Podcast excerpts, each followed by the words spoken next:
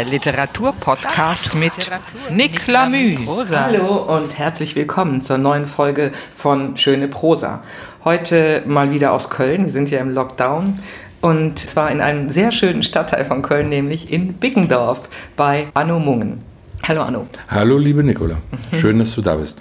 Ich mache ja diesen Podcast immer in Präsenz, Lesungen in Präsenz mit einer Person, was mich auch sehr viel mehr animiert, schön zu sprechen. Okay.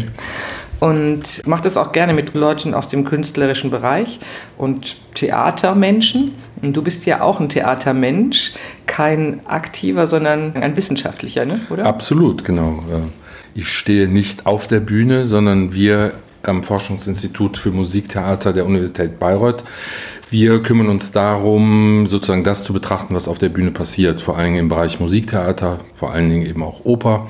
Wir haben verschiedene Forschungsprojekte dort angesiedelt, aber auch verschiedene Studienprogramme, unter anderem ganz aktuell seit einem oder zwei Semestern laufen Oper und Performance. Das heißt, wir gehen immer ganz stark von der Aufführungsperspektive auf unsere Gegenstände, die wir dann analysieren. Klasse. Das nächste Forschungsprojekt, da bin ich auch mit eingebunden. Es ist so, dass wir eigentlich letztes Jahr schon vorhatten, natürlich zu 2020 eine kleine Veranstaltung zu Beethoven zu machen.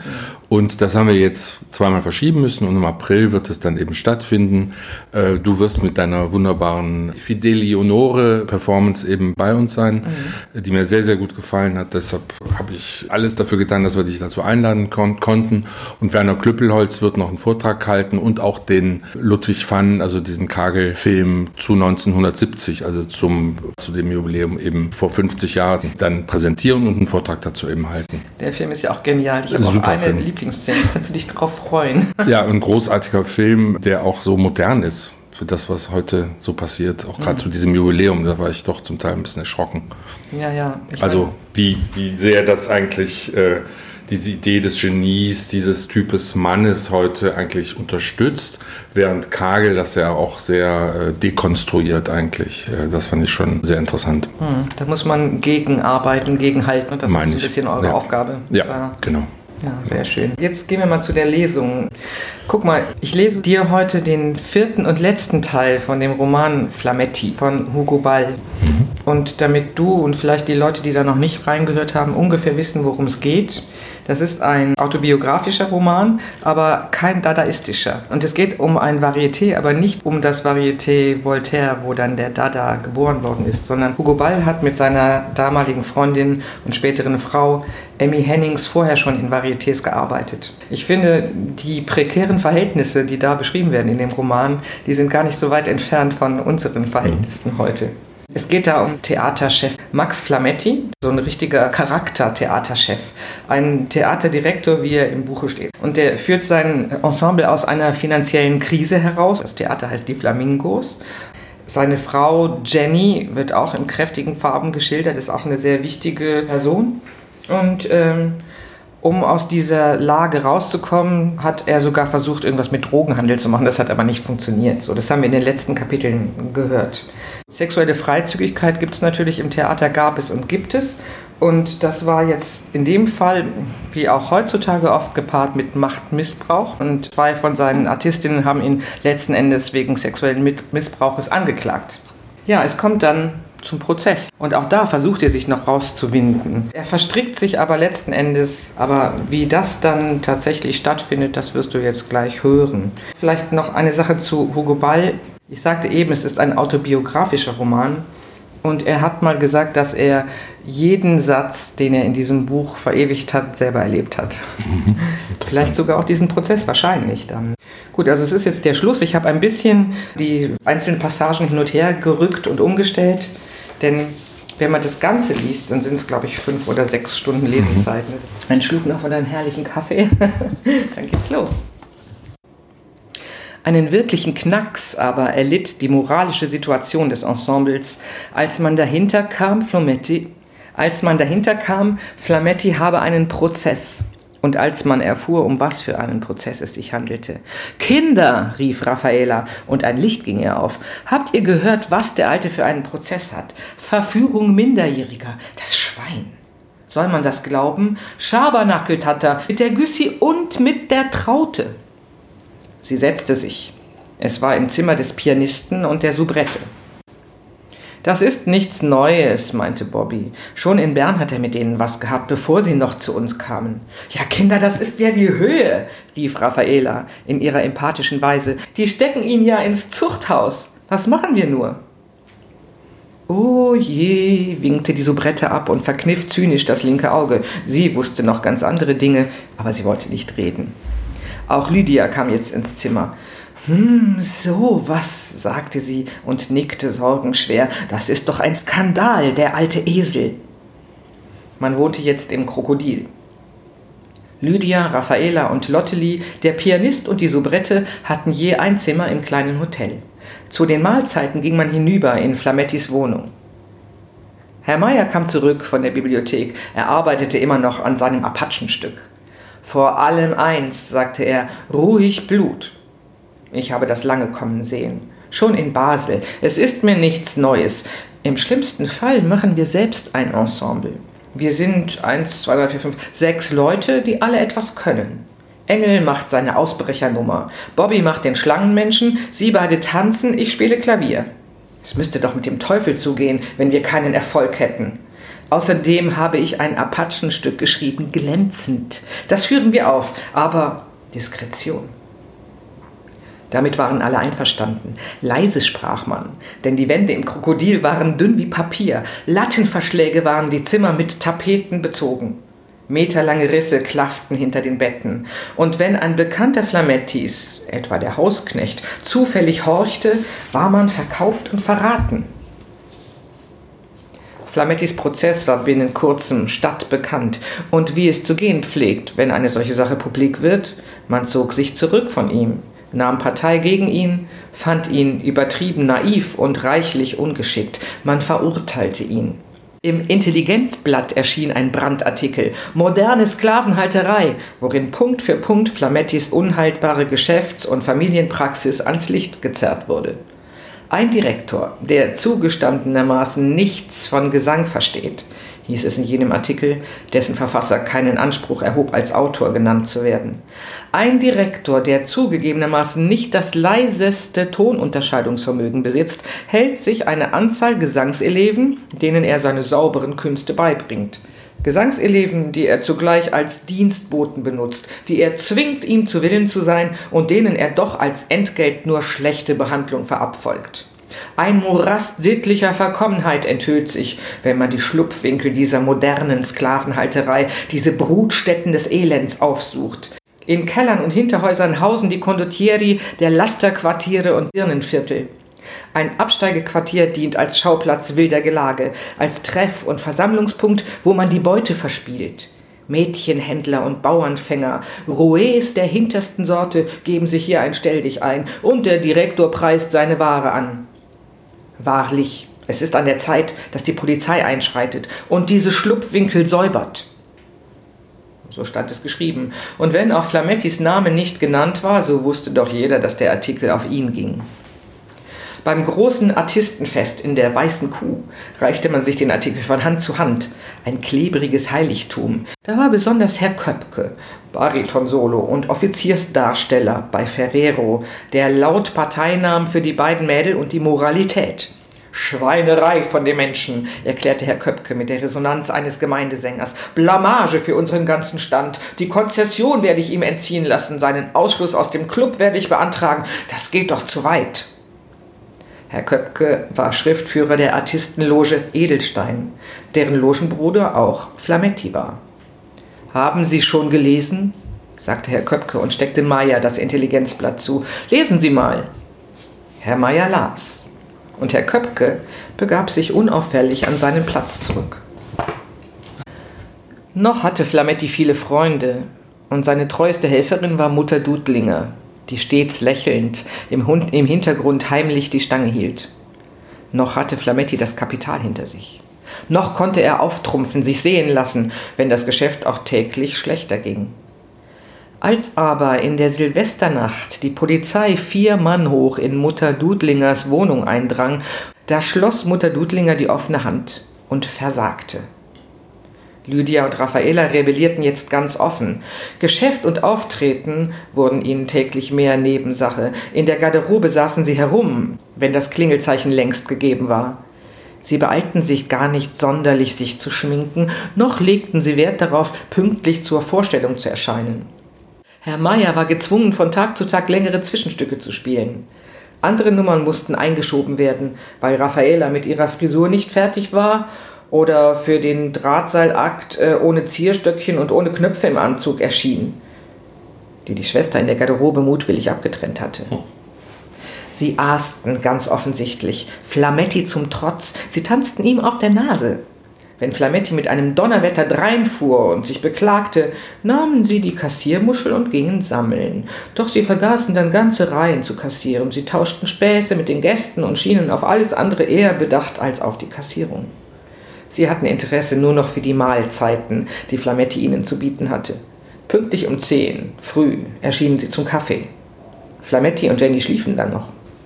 Sie drangen in die Küche, schoben die blöde Rosa beiseite und durchstöberten Kisten und Kästen nach Honig, Gelee und Butter.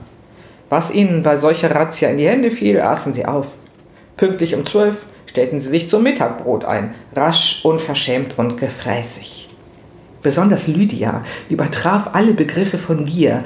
Kaum erschien die Platte mit dem Fleisch und Gemüse, so hatte sie schon die Gabel oder den Löffel zur Hand, und wer sich nicht sehr beeilte, ging leer aus. Sie aßen systematisch überzeugt, mit Absicht, Sie aßen, als gelte es Vorrat zu essen, ohne Rücksicht auf diesen geschwollenen Patron, der ihnen durch seinen ganzen Prozess, durch sein ganzes schuldbewusstes Benehmen die Überzeugung eingab, es komme nun nicht mehr darauf an, Rücksicht walten zu lassen. Sie aßen ruhig weiter in wetteiferndem Tempo, unbekümmert, sachlich wie Hapyren, deren Geschäft es ist, möglichst viel Fraß zu schlucken und zu verdauen. Einige Tage später, als Flametti die Gagen ausbezahlen wollte, entdeckte er zu seinem Schreck, dass Quittungen über Aconti, die er an Raffaela, Lydia und Bobby ausgezahlt zu haben, genau sich erinnerte, aus seinem Quittungsblock verschwunden waren. Herausgerissen waren drei Formulare mit einer Dreistigkeit und Gewalt, dass an der Perforiernaht die Fetzen noch hingen. Das ist doch die Höhe, rief Jenny, ganz in Raffaelas Weise. Das ist doch die Höhe. Max, du zahlst ihnen nichts aus, bis sie die Quittungen wieder beigeschafft haben. Du zeigst sie an. Das ist Einbruch. Die haben die Tischschublade aufgebrochen. Sie wollen den Verdacht auf den kleinen Bobby lenken. Sie haben einen Dietrich gehabt. Das sind Verbrecher. Das lässt du dir nicht bieten. Aber Flametti lächelte, bitter und verlegen. Wer kann's ihnen beweisen? Die Quittungen sind fort. Ein Esstisch ist kein Kassenschrank. Vielleicht hatte ich nicht abgeschlossen, vielleicht habe ich selbst die Blätter in der Aufregung herausgerissen. Lass nur. Die paar Franken tun's auch nicht. Und er zahlte die vollen Beträge aus. Am Abend aber, in der Garderobe, als er sich Maske schminkte und mit der Soubrette allein war, drängte es ihn doch, sich auszusprechen. Wissen Sie, Laura, es liegt mir ja nichts an den paar Franken, aber das hätte ich doch nicht geglaubt von den Weibern. Fräulein Laura saß vor dem langen Schminktisch, auf dem die Schminkschatullen der Damen standen, und tupfte sich mit der Puderquaste die Nase. Flametti, stehend, Laura den Rücken zugekehrt, zog sich, ein wenig unbeholfen, Indianerfalten zwischen Nasenflügel und Oberlippe. Von unten hörte man Herrn Meyer das Zwischenstück, den Mississuri-Stepp spielen. Flametti kam auf seinen Prozess zu sprechen. Wissen Sie, meinte er seitwärts durch die gelüpfte Oberlippe, das ist ja ganz anders, als die alle glauben. Das weiß ja selbst meine Alte nicht. Fräulein Laura malte sich mit dem Augenstift japanische Monde. Mit der Traute, das stimmt, aber mit der Güssi, schon in Bern, das war ein Gewaltsakt. Wenn man dahinter kommt, geht's mir nicht gut. Für einen Moment verstummte unten im Saal Herr Meyers Missouri-Stepp. Laura sprang auf und horchte über das Treppengeländer hinunter. Haben noch Zeit, meinte Flametti. Und Herr Meyer legte auch sofort mit der Wiederholung los. Fräulein Laura eilte zurück zur Schminkschatulle. Flametti warf seinen Häuptlingsrock über den Kopf. Jenny versucht ja alles. Sie schafft Geld und sie hat sich ihre Aussage so zurechtgelegt, dass man den beiden nicht glauben wird, wenn, wenn der Schwindel glückt. Er schien selbst nur halb dran zu glauben. Trotzdem konnte er sich nicht verkneifen, ein wenig zu renommieren. Im Indianerkostüm ging es wohl nicht anders. Man kennt mich zu gut, man weiß, dass ich ein Gewaltsmensch bin, wen man vor sich hat und dass es nicht so glatt abgeht, wenn man mir an den Kragen will. Er stellte sich in Unterhosen den Speer zurecht. 18 war ich alt in Bern mit ein paar Kollegen. Den ganzen Schlag haben wir in die Aare geschaufelt bei Nachtzeit, das Fundament weggegraben. Die ganze Bescherung mitsamt den Weibern fiel in die Aare. Er sah sich vorsichtig um, als ob es auch keinen Zeugen gäbe, und lachte belustigt. Das war ein Gezeter, das hätten Sie hören sollen. Schlüpfte in die Franzenhosen und schlenkerte das Bein. Die Soubrette wandte aufhorchend den Kopf. Als die Erzählung aber nicht weiterging, komplizenhaft und verkniffen, diese Mädel natürlich, unschuldig sind die auch nicht. Ob die unschuldig sind, blies Flametti durch die Nüstern und langte sich den Kitt für die Nase. Ich soll die Weiber nicht kennen, mir muss man sagen. Na also, meinte die Soubrette und beeilte sich fertig zu werden, wenn sich ein Mann in den besten Jahren ein Mädel greift und ordnete ihre Tournüre. Drunten im Lokal wiederholte Herr Meier zum zweiten Male den Mittelsatz des Missouri-Stepp. Flametti setzte den Kopf putz auf, strich sich mit beiden Händen über den Perückenansatz. Das ist es ja nicht, zwinkerte er. Sie hat geschrien, sie hat sich gewehrt. Und gerade das hat mich gereizt, verstehen Sie? Er drückte sich den Indianerkitt auf die Nasenkante. Die Soubrette verstand und nickte bedenklich. Haben Sie einen Anwalt? Selbstverständlich, lächelte Flametti in aller Seelenruhe aus der Kniebeuge. Er musste sich bücken, um in den Spiegel sehen zu können. Na also, griff die Soubrette rasch noch einmal zum Spiegel, was kann da geschehen? Von unten ertönte das Klingelzeichen. Der Polizeihauptmann Schumm schickte seine Kommissare immer häufiger um Auskünfte, Recherchen und Feststellungen. Flametti, an unbehelligte Freiheit gewöhnt, riss die Geduld. Er empfand die Besuche als Verletzungen seines Hausrechts, Eingriffe in seine Familienehre. Das Misstrauen der Polizei kränkte ihn. Sie kujonieren mich, sie kuranzen mich, schrie er im Jähzorn. Ich schlage sie tot, diese Hunde. Das ist mir zu viel. Und er beschloss, ihnen aufzulauern im Hausflur und den ersten Besten, der seine Schwelle übertreten würde, zu erschlagen. Mit einem kopfgroßen Pflasterstein bewaffnete sich Flametti, um dem ersten Besten, der sich blicken ließe, den Schädel zu zertrümmern. Und als man ihm sagte, Flametti, die Polizei kommt, eilte er in die Küche, trotz Jennys Geschrei, packte den Stein und lief die Treppe hinunter. Jenny stand oben am Treppengeländer, entsetzt, einer Ohnmacht nahe, und hielt sich mit beiden Händen die Ohren zu. Mutter Dudlinger schnaubte und bebte. Aber es war nur ein Gast Mutter Dudlingers, den Flametti am Kragen gepackt in den Hausflur schleppte. Ein Missverständnis, ein Irrtum. Die Verwechslung klärte sich auf. Jenny entging nicht die heimliche Verschwörung, die man im Krokodilen geschmiedet hatte. Freilich musste der Meier sich einbilden, er könnte so gut wie Flametti ein Varieté aufmachen. Was war leichter als das? Und freilich glaubte diese Laura, sie kenne den verstohlensten Geschäftskniff, weil es ihr gelungen war, Jenny den Seidel und Sohn auszuspannen. Aber sie sollten sich verrechnet haben. Bis hierher und nicht weiter, sagte sich Jenny. Wenn sie weggehen, sind wir pleite. Der Prozess war Jennys geringste Sorge. Das würde sich schon arrangieren lassen. Sie war der begründeten Meinung, dass in der Fuchsweide viel ärgere Sünder ungeschoren ihr Wesen trieben. Mach dir keine Sorge, sagte sie zu Max. Der Ferrero hat ganz andere Sachen hinter sich. Und Herr Pfeffer, was der für eine Wirtschaft hatte. Ich weiß doch, ich war doch Soubrette bei ihm. Die reine Haremsagentur nach Konstantinopel. Das sind ja Falschspieler, alle durch die Bank. Seine Lehrmädels müssen mit den Metzgerburschen anbändeln, damit er das Fleisch gratis hat. Das sag ich dir. Wenn wir reinfallen, die ganze Fuchsweide lasse ich hochgehen. Behaupten musste man sich. Respekt und Vertrauen einflößen, zu Hause und im Ensemble, dann würde man vor Gericht schon sehen. Die Ereignisse folgten sich rasch und von Seiten der Hauptbeteiligten ohne nennenswerten Widerstand. Flamettis Prozess war jetzt auf den 13. angesetzt. Jetzt fasste auch Herr Meier seinen Entschluss, rücksichtslos und fahrusch. Der Zeitpunkt war da, jetzt musste gehandelt werden. Und Herr Meier überwand ruckhaft die ihm angeborene Scheu und sagte beim Abendessen, Sie, Herr Direktor, ich habe zu reden mit Ihnen. Gehen wir rüber ins Café Lohengrin. Gut. Und sie gingen ins Café Lohengrin und Flametti bestellte zwei helle Bier und Herr Meier klopfte das Herz. Also, schießen Sie los, sagte Flametti. Und Herr Meier holte weit aus.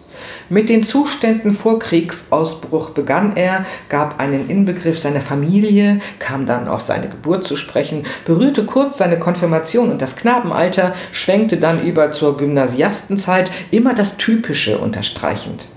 Flametti sah ängstlich auf seine Uhr. 17 Minuten vor acht, um acht Uhr begann die Vorstellung. Kurz und gut? fragte er und sah Meier gespannt ins Gesicht. Wir wollen weg, wollen uns selbstständig machen. Also doch, meinte Flametti, ein wenig betroffen. Ja, sagte Meier, ein gutes Einvernehmen besteht ja doch nicht mehr. Ihre Frau hat das zerstört. Laura hat die Affäre mit den Rezepten. Wir brauchen ein Attest für sie. Das kostet Geld. Ich brauche eine neue Hose, ein paar neue Stiefel. Das Leben stellt Ansprüche. Kurzum, es geht nicht mehr. Tun Sie, was Sie nicht lassen können, sagte Flametti. Sie müssen es am besten wissen. Ich will Ihrem Glück nicht im Wege stehen. Wenn Sie glauben. Ich glaube, sagte Herr Meier. Na, gehen wir zur Vorstellung. Und Flametti zahlte. Auch für den neuen Herrn Direktor, der zu schüchtern war, Lina, Frieda oder Katrein zu rufen. Und Flametti sah, was da kommen würde, lächelte ironisch und man ging. Als Flametti zur Vorstellung kam, pfifferte er viel vor sich hin, wie es seine Gewohnheit war, wenn ihn Unangenehmes heftig beschäftigte. Er zerbrach Zündhölzchen zwischen den Fingern, untersuchte die Leuchte am Klavier, untersuchte die Vorhangschnur, kratzte mit der Stiefelspitze an Papierschnitzeln, die auf dem Boden lagen, und ging auf und ab. Na, Herr Meier, warum so ein finsteres Gesicht? Meinte er unvermittelt zum Pianisten. Der saß, die Beine übereinander geschlagen, auf dem wackeligen Klavierstuhl, blätterte in den Noten und nahm eine Zigarette, die Flametti leger spendierte. Ach, nichts, versuchte Meier zu lächeln. Kalt ist's und rieb sich die Hände. Man spielte nun in den kleinen und kleinsten Kneipen. Das Ensemble hatte nach dem Austritt der Damen Scheideisen eine Ergänzung erfahren. Man richtete sich ein. Die Soubrette trat zehnmal auf am Abend, fünf Soli, vier Ensembles, einmal als Rezitatorin. Bobby laborierte an einer Entzündung und die Bögen und Handstände fielen ihm schwer, aber er schaffte es. Herr Meier seinerseits saß pünktlich um sechs allabends am Piano, um das wie Pleureusen die Tropfen von der Decke fielen. Die Portiere am Eingang, Türen gab es nicht, klatschte vereist an die Beine etwelcher zirkussüchtiger Gäste. Frühling ist's, die Blumen blühen wieder. Selige Erinnerung. Flametti und Jenny allein bewahrten Humor. Zum Zeichen ihres absoluten, unwandelbaren Einvernehmens sangen sie zusammen die Meistersinger von Berlin, ein revueartiges Duett, das unter ihrer scharf pointierten Interpretation sich als anmutigstes Duell voller mondäner Anspielungen auf den laufenden Prozess präsentiert. Flametti verhehlte es nicht, dass er blank aller Hilfsmittel bar in den Prozess eintrat. In erregten Ergüssen versuchte er brieflich, dem Anwalt in Bern Standpunkt und Situation eindringlich zu erläutern. Aber das Aktenmaterial wurde dadurch immer nur größer, das Plädoyer immer schwieriger. Und als Flametti die Geduld riss und er ganz offen auf einer Postkarte vermerkte, der Herr Anwalt wolle ihn offenbar nicht verstehen, der Fall sei doch sonnenklar. Da schrieb dieser Chargé zurück, er bedauere unendlich mitteilen zu müssen, dass ohne einen weiteren Vorschuss von 100 Franken die Sache zu einem guten Ende kaum noch geführt werden könnte. Jenny wurde doch immer nervöser. Was machst du nun, Max? fragte sie ernstlich besorgt. Was mach ich? Verteidige mich selbst und er nahm Feder und Papier zur Hand und begann die Verteidigungsschrift aufzusetzen. Die Feder spritzte und die Worte sträubten sich, aber es ging. An den Herrn Präsidenten des kantonalen Obergerichts Bern. Da stand es. Das war die Instanz, und Jenny bekam einen Schreck, als sie es so stehen sah. Aber Flametti ließ sich nicht stören. Mit einer schier unpersönlichen Korrektheit entledigte er sich der schwierigen Arbeit. Fertig, aus, rief er, als er nach zweistündiger Arbeit unterschrieben und abgelöscht hatte. Er überlas das Ganze noch einmal vom Datum bis Schlusspunkt und er war sehr zufrieden damit. So, zog er findig die Stirn in Falten, drehen wir die Geschichte mal um. Da schaut die Sache doch erheblich anders aus. Und er verlas es denn auch, Jenny Mama. Die war bass erstaunet. Ja, meinst du denn, Max, Sie lassen das gelten? Frage. Er spuckte, steckte die Hände in beide Hosentaschen und nahm einen kleinen Abstand von seinem Elaborat. Hättest deutlicher sagen müssen, was das für zwei waren, drängelte Jenny. Max zündete großspurig eine Zigarre an. Was? Ist das nicht deutlich genug? Marktware der Wollust, der Perversion gefrönt. Hier, schon in den Kinderschuhen verdorben. Ich bin der Verführte, verstehst du? Angeboten haben sie sich, gezwungen haben sie mich, direkt belästigt. Jenny war ganz verstört. Wenn es nur durchgeht, Max. Frage. Sonntag, den 12. spielte man in der Jericho-Binde zum letzten Mal die Indianer. Flametti, Jenny und Rosa. Dann fuhr Flametti nach Bern mit dem Nachtzug. Jenny und Rosa begleiteten ihn zur Bahn. Rosa trug das Handtäschchen. Viel Glück, Max, und schreib gleich, wie es ausging, damit man es weiß. Wenn ich nicht schreibe, weißt du Bescheid. Ach, Maxel, wie wird es dir gehen? Wird schon alles gut gehen, beruhigte er, und der Zug setzte sich in Bewegung. Er schrieb nicht, wie es gegangen war. Ein, zwei, drei Tage vergingen. Da las Jenny es in der Zeitung, in einem Café. Sie trug ihre beste Toilette. Sie ließ sich ihren Schmerz nicht merken. Gute Freunde lud sie zu sich ein, und so, im engsten Kreise, seufzend, aufs Kanapee hingeschmiegt, suchte sie Trost und Vergessen. Und nur den vereinten Bemühungen ihrer Freunde gelang es, ihr etwas Luft zu schaffen. Herr Meier aber ging pleite. Sehr schön, vielen Dank. Ich habe ihm gar nicht gesagt, dass natürlich das alter Ego von Hugo, ba Hugo Ball der Herr Meier ist. Ah, okay. Also man müsste mal das ähm, Balls Kabarett als Ausgangspunkt für ein Programm nehmen. Man könnte ja was nachstellen. Oh, ja? Die Soubrette mit den zehn Solos und den Ensembles und dann. Ja, und dieses, diese Indianergeschichte, das Apachenlied und so. Ja, ja. Aber Emmy Hennings hat selber, glaube ich, ein Gedicht über Apachen geschrieben. Ja. Also die, für, von der kommt das, glaube ich. Und die Meistersinger von Berlin. Ja. Gibt's das? das Na, bestimmt nicht, glaube ich nicht. Wer weiß, ja, ja. wenn die sich auf dem Café Lohengrin getroffen haben. Ne? Genau. Aber wie heißt er nochmal? Frametti? Fra Flametti. Flametti. Kommt ja recht gut weg eigentlich, ne? Ja, genau. Als, äh, das finde ich auch interessant. Ne? als, äh, wir wissen aber auch nicht, ob er doch. Also er ist zumindest verurteilt worden, ja, ne? Ja, das denke ich schon. Ich denke, dass das schiefgegangen ist, aber trotzdem tut es einem leid um den, komischerweise. Mhm. Ne? Das Ja. ist schon interessant, weil Ja. ich meine, ist ja immer so gewesen. Hat der denn auch ein ähm, Gegenüber, also ein echtes Gegenüber? Ja. Flametti?